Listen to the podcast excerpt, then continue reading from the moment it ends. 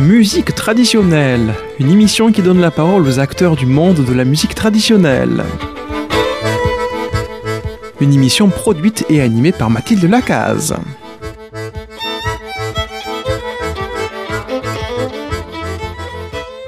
Chères auditrices et auditeurs de Radio Présence, bonjour.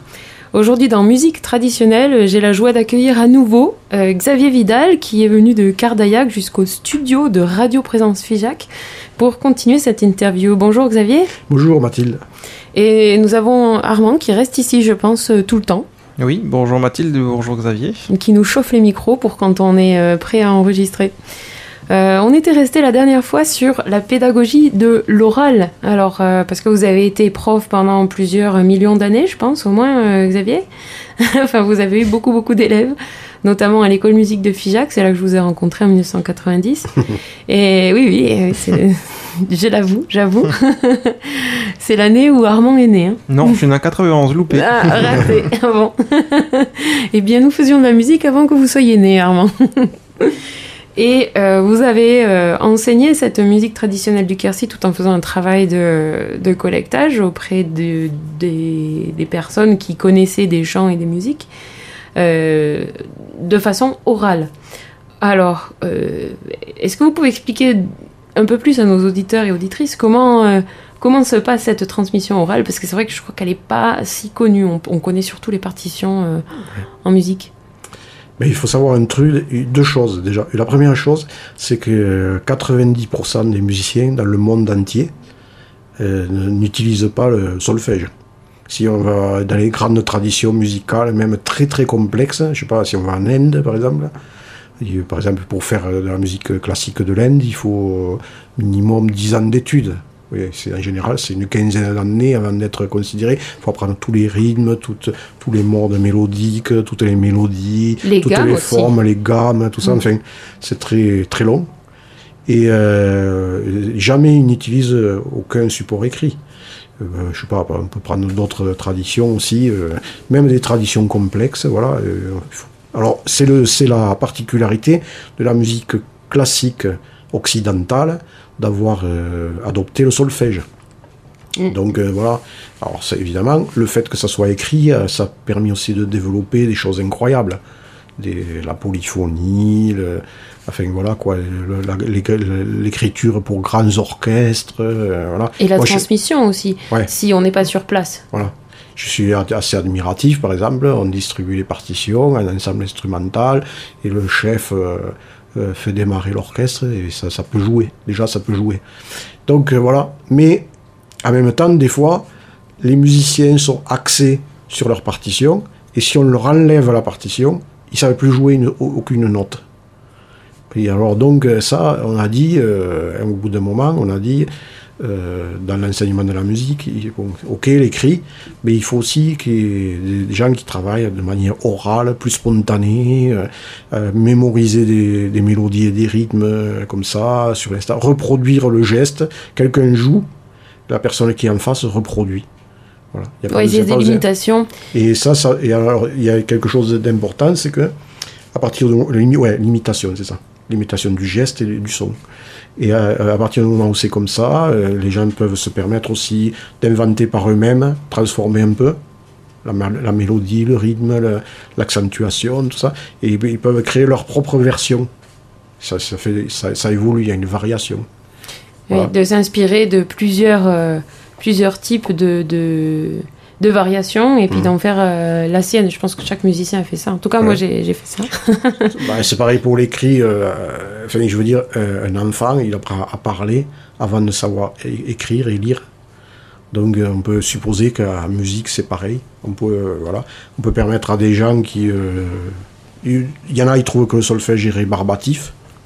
Donc, c'est vrai que c'est un peu scolaire à la manière dont on va apprendre le solfège. Pas partout, hein, mais souvent. Ça a changé. Ça, a pas beaucoup changé, oui. Ouais, heureusement. Et donc, euh, on peut, comme ça. euh, Il y, a, il y a plein de musiciens dans plein de styles qui n'utilisent pas de, de partition, ou, ou des fois ils utilisent des formes euh, particulières de l'écrit, par exemple, je sais pas, de, par exemple des grilles, des suites d'accords, des trucs comme ça. Mais pas forcément le solfège. Moi, je suis, moi, je suis pour le solfège, mais oui, parce que vous, vous savez écrire et lire. Mais en même temps, on a mené comme ça de transmettre oralement euh, autre chose pour les enfants, ils pouvaient s'approprier les musiques plus immédiatement, être dans, l'instrument, dans la pratique instrumentale plus rapidement, euh, etc. Donc, euh, ouais. Donc, c'est vrai que ça, il y a un côté un peu plus collectif et ludique. je, dis toujours que je pense que si je vous avais pas eu comme professeur, j'aurais jamais fait de violon. parce qu'on m'a pas fait faire des gammes tout de suite. Euh, deux ans de solfège avant de toucher à l'instrument. J'ai touché tout de suite à l'instrument et tout de suite on a appris un petit morceau qui était euh, un morceau qui pouvait se danser d'ailleurs. Et je pense que euh, un mois après il y avait un bal avec d'autres musiciens et vous avez dit à vos élèves, eh bien non venez vous allez jouer aussi. Et on avait nos petits violons, notre petite musique. Et puis, on a pu jouer en collectif. Et ça, ça a vraiment motivé. Ça, ça a vraiment motivé. Ce qui m'a pas euh, empêché après de travailler mes, mes gammes, de demander, de le faire, d'apprendre à lire un petit peu. Ça, pas du tout, mais au moins pour les débuts et avoir envie, avoir envie de continuer et de me dire que la musique était collective et agréable, j'avoue que ça a été une façon d'apprendre qui était euh, très intéressante. Oui, c'est un peu renversé la manière de faire. D'ailleurs, euh, à la grande époque de la musique classique, si on prend par exemple bon, Mozart, qui était un, enfant prodige de la musique, son, père le trimballait dans les cours d'Europe et tout ça, mais lui, à, vrai dire, c'était à la base, c'était un grand improvisateur. Il improvisait. Et finalement, à cette époque-là, ils, écrivaient, ils jouaient, ils improvisaient, et quand ils trouvaient que leur musique était. Euh, Celle-là, elle était bien. Elle était bien, ils l'écrivaient. ils écrivaient des motifs, et après, bon, ils, pouvaient se mettre à, la table, et puis après, ils, voilà, à partir de ces motifs qu'ils avaient improvisés, ils, euh, ils écrivaient. Mais Bach, pareil. Hein. Euh, donc. Euh, il faut les deux, en fait. Il faut les deux. Et c'est vrai que j'ai trouvé. Quand je me suis mise à, aller à la musique écrite, je disais même avec Guillaume Schilling, on disait j'ai l'impression que c'était pas le même lieu dans le cerveau et que du coup c'est bien de pouvoir entraîner les deux. Euh, parce, que, parce que sinon, enfin, il, y en a un qu'on n'a pas, qu'on pas assez développé. Et puis bon, ce qu'il y a, c'est que euh, dans l'enseignement, euh, on va dire, académique de la musique, on va au conservatoire, tout ça, on va être formé pour être ce qu'on appelle exécutant, c'est-à-dire euh, pouvoir jouer dans un orchestre, jouer exactement la partition, s'intégrer à l'orchestre, et on ne nous demande jamais d'inventer par nous-mêmes et euh, de créer, de composer, de voilà, d'inventer et, euh, et, jamais d'improviser. Non, c'est plutôt le jazz. Euh, ah oui, mais bon, l'improvisation, même dans le jazz, il y a un langage particulier du jazz pour improviser, mais il y a plein d'autres façons d'improviser. Il y a plein, et même l'improvisation libre, c'est-à-dire que chacun peut faire ce qu'il veut et on n'a pas à donner de, on n'a pas à censurer les gens. Et c'est à partir du moment ils expriment quelque chose. Euh, voilà, moi je suis, moi je suis pour l'improvisation libre. D'accord. Et je sais que vous avez sorti un CD qui s'appelle Le Camino de Le Camino de Biai. Le Camino de Biai. Euh, vous notez Armand hein, parce que ce sera écrit euh, dans le podcast. Voilà, il me fait oui. Et le premier morceau d'ailleurs, c'est une improvisation. ouais, c'est un, essai. c'est un essai d'improvisation. Oui, oui, alors l'improvisation, ça marche pas à tous les coups. Mais parce qu'on invente sur le moment. Alors les gens, euh, ça plaît, ça plaît pas. Euh, mais euh, en tout cas, il, ressort toujours des idées. On peut le faire collectivement, tout seul. On a toujours défendu l'improvisation. Et tous les musiciens de tout style, de tout niveau, peuvent se mettre ensemble. On peut, on peut faire jouer un grand pianiste avec un petit, un petit enfant de, de 6 ans qui a, qui a, qui a trois, euh, trois mois d'instruments, on, pourrait concevoir qu'ils improvisent.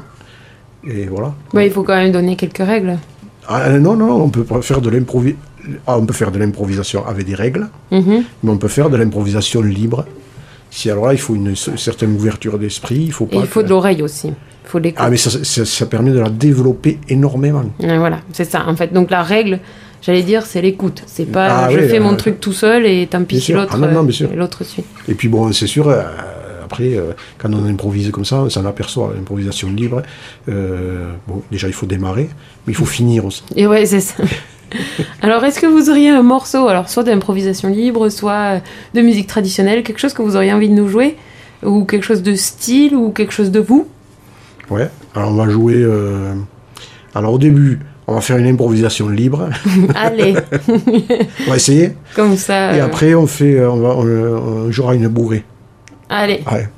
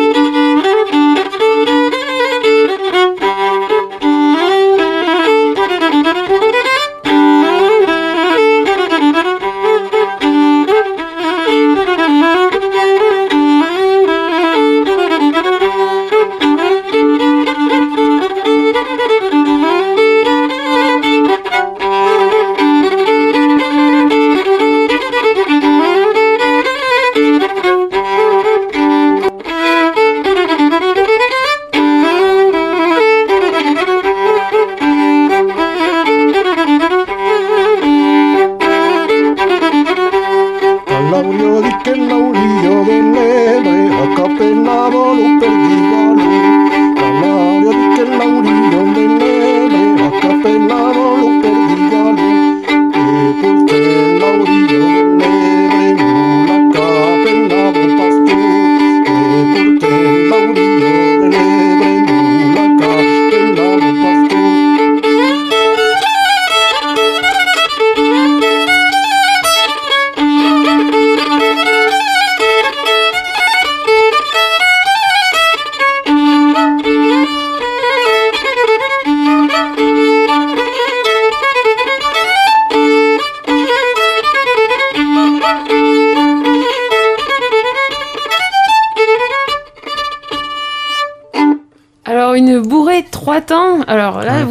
réussi à commencer et à terminer. Et d'ailleurs, Ouais. là, en terminer sur quelque chose d'assez cadré, puisque c'est euh, les fins de bourrée qu'on retrouve euh, énormément. La signature euh, qui peut se faire dans ce sens-là, dans l'autre. Euh, tata, yap, poète aussi. Chacun invente, invente sa- son final. ça indique au danseur que c'est la fin. Parce que c'est une danse courte, la bourrée. C'est assez int- intensif. Ah oui J'en ai dansé des longues. hein. D'accord, hein, Mathilde C'est assez. Il faut y aller, c'est une danse sur le vif, quoi. Il faut, il faut, être, il faut vraiment être dedans. C'est vrai. Alors cette, cette bourrée trois temps, euh, qui est, je sais, une spéciale dédicace à ma maman d'ailleurs, qui est Marie-Odile Lacaze, qui avait cette émission euh, il y a euh, quelques temps. Elle aime beaucoup la danser. Est-ce que vous pouvez traduire les paroles? Et elle m'a dit qu'il y avait un double sens. Calaurio di che l'aurio de lebre o copelavo lo perdigalou. Qui aurait dit que l'oreille de lièvre recouvrait le le petit perdreau Bon, il Bon. paraît qu'il y a un double sens là-dessous. Ouais. Armand, euh, Moi, je comprenais pas au début, euh, pas. puis les anciens se moquaient de moi, parce que je comprenais pas. et voilà. Bon, on vous expliquera hors antenne. Non, mais les histoires d'oiseaux, hein, c'est en général, voilà, on sait que c'est à caractère un peu sexuel, quoi. Mais bon, on ne va pas traduire mot à mot parce qu'on laisse euh, un petit doute. Oui, auditrices et auditeurs, si vous trouvez, appelez Armand et dites-lui euh, ce que vous avez trouvé. Je suis Oh. ravi de l'entendre. Au 05 Mais vous connaissez le numéro par cœur, Ah non, je Mathilde m'en rappelle plus. Oh, 05 65 348 348. Voilà. Euh, donc ça, c'est des, des bourrées, ce qu'on appelle euh, traditionnels. Hein. Ouais. C'est, À la ce base, c'est c'est chanté, et puis euh, les, les mélodies sont reprises par, le, par les instruments. Souvent, euh, quand l'instrument le, prend- le reprend, c'est plus, un peu plus complexifié au niveau. parce que on pas. Calaurio. Calaurio di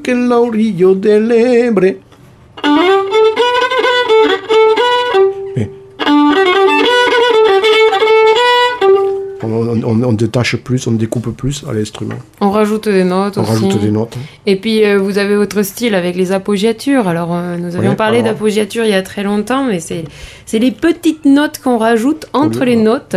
Au lieu de faire.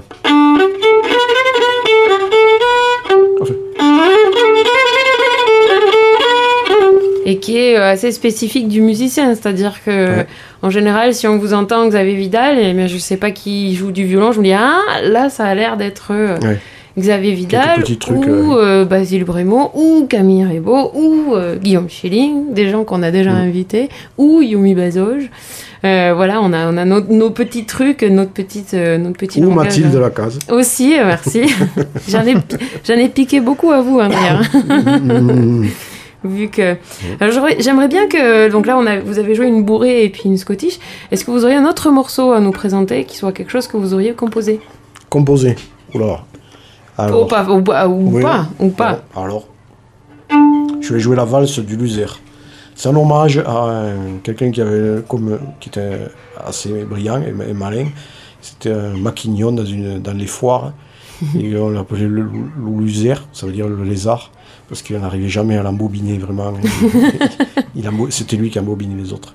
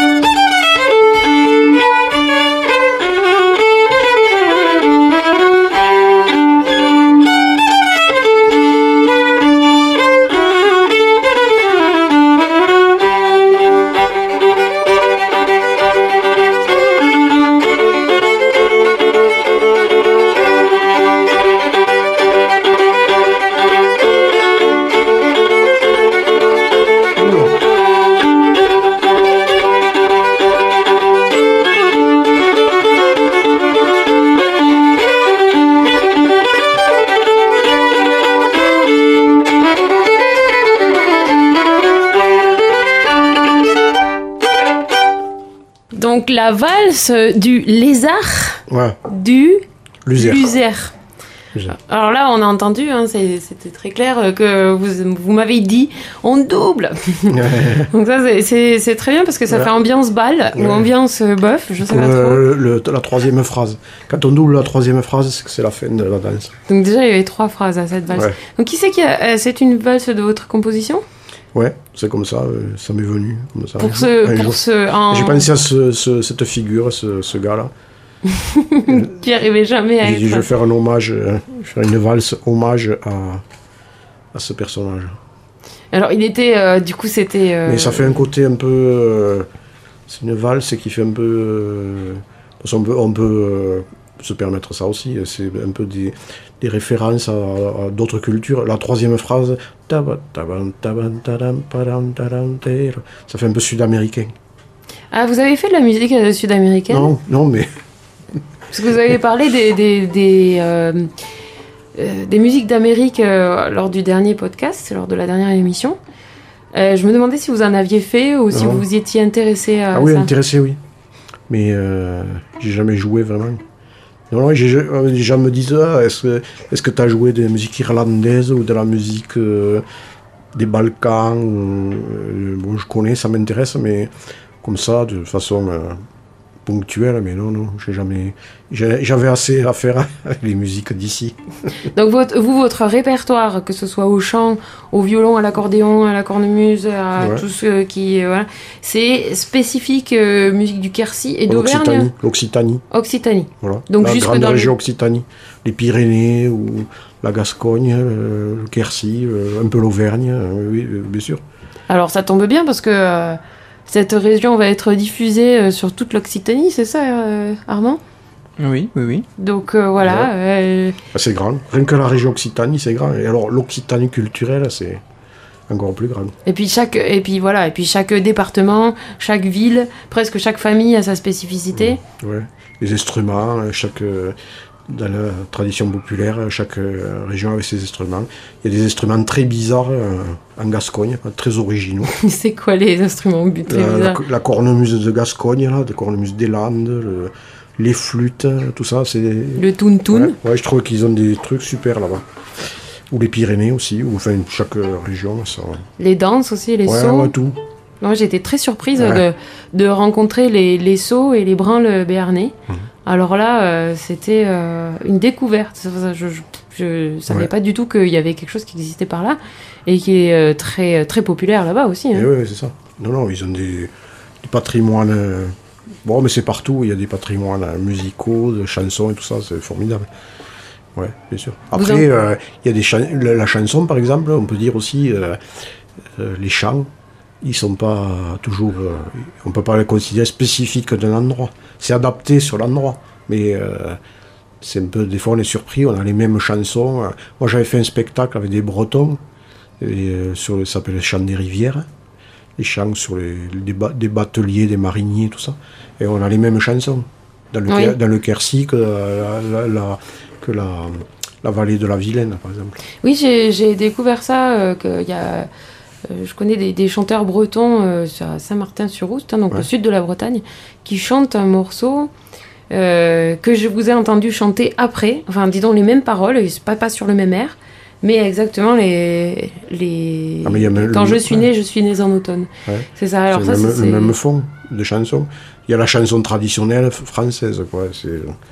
D'ailleurs, ben, nous, on allait, quand on faisait du collectage, et des fois, on était surpris parce que quand c'était en français, enfin quand c'était, oui, quand c'était en français, c'était le, type même de la chanson traditionnelle. À quoi on reconnaît la chanson traditionnelle? C'est les formes récurrentes. Si on dit, par exemple, si une chanson, le texte, il dit euh, la fille va à la fontaine, elle tombe sa, la bague dans la fontaine, le fils du roi passe, il veut récupérer la bague, il se noie. Et, bon, on peut dire, ça c'est ça c'est thématique extra traditionnelle. Il n'y a pas plus traditionnel que ça. Oui, c'est vrai, on retrouve ça partout. Partout. donc, euh, euh, Mais par contre, quand il chantait bon, la même chanson, elle peut être euh, chantée en français. alors les gens le gardaient comme un trésor, ils chantaient ça en français. Et puis ils parlaient quotidiennement en occitan, ce que les gens disaient le patois. Et la chanson en patois, en occitan, elle, elle était, elle évoluait plus, plus vite, parce que les gens s'exprimant tous les jours, ils changeaient un mot, ils changeaient un truc. Donc ça variait plus. Mais tandis que la chanson en français, on l'a gardée euh, à l'identique. Ah d'accord. Et euh, oui, il y, a- il y a des thèmes euh, qui reviennent comme ça, qui sont un peu euh, emblématiques de la chanson traditionnelle. Ah ouais, quoi. C'est, ah, euh, c'est comme les contes et tout ça. ouais, C'est- c'est- le berge- la bergère, le berger, euh, le ramoneur, euh, tout ça. Voilà, c'est Alors, il nous reste à nouveau trois minutes, euh, me fait signe Armand. Exactement. Euh, Est-ce que vous auriez soit un morceau, soit euh, une chanson que vous auriez envie de nous faire partager? Ouais, on pourrait jouer un morceau. On pourrait jouer. Allez, une, une mazurka.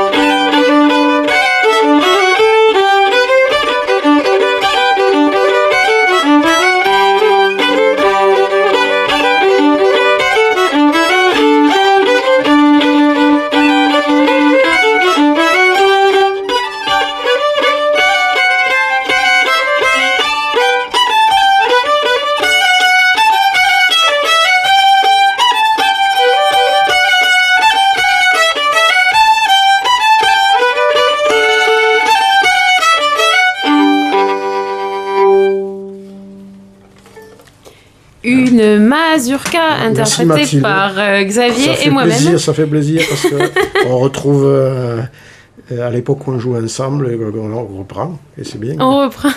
Mais c'est là où vous me l'aviez apprise hein, d'ailleurs. Ouais, ouais, ouais. Première, deuxième voix. Je pense que alors c'est marrant parce que j'ai, je pense que j'ai les partitions encore à la maison. Ah, Les partitions que vous écriviez. Ah. Donc je vous dénonce, attention. Oula. Je dénonce. euh, Xavier me donnait des partitions ouais, que des je ne lisais ouais. pas, que je ne lisais pas. Ah, bravo. Non, mais c'était comme un aide-mémoire. mais Je trouvais que c'est intéressant d'avoir euh, la partition, le solfège comme euh, aide-mémoire. Ah oui, oui, donc c'était très bien. Puis, euh, puis il y a une époque où, on- où j'ai voulu les lire, mais on avait, euh, on rentrait à la maison avec. À l'époque, c'était des cassettes. Est-ce que vous connaissiez les cassettes, Armand? Oui. Voilà, les Mhm. cassettes avec la bande magnétique et Mhm. tout. Voilà. Mhm.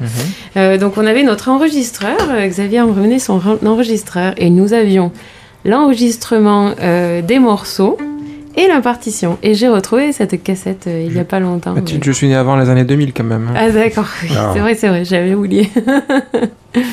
en tout cas, c'était euh, voilà une fois. Aujourd'hui, on a le portable, ce qui est bien pratique quand même pour pouvoir enregistrer des morceaux. Euh, surtout quand on veut les enregistrer à la volée dans une session ou au milieu de la rue ou n'importe où, parce qu'on avait quelque chose de, de, de- enfin une cassette, ça avait un temps fini. Euh, bien, nous arrivions à la fin de cette émission. Merci beaucoup Xavier Vidal d'être venu. Merci Mathilde. Ça a été euh, dur de trouver un moment ensemble, mais je suis ravie que ce soit arrivé dans les studios de Radio Présence Figeac. Et merci Armand pour toute la technique entre les voix, euh, les violons, euh, euh, les rires, euh, etc. Et enlever les gaffes, Et les gaffes, mais euh, il les a coupés, normalement. j'espère. À bientôt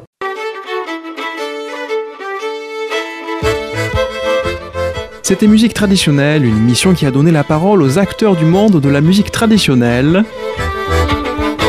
Une émission qui a été produite et animée par Mathilde Lacaze.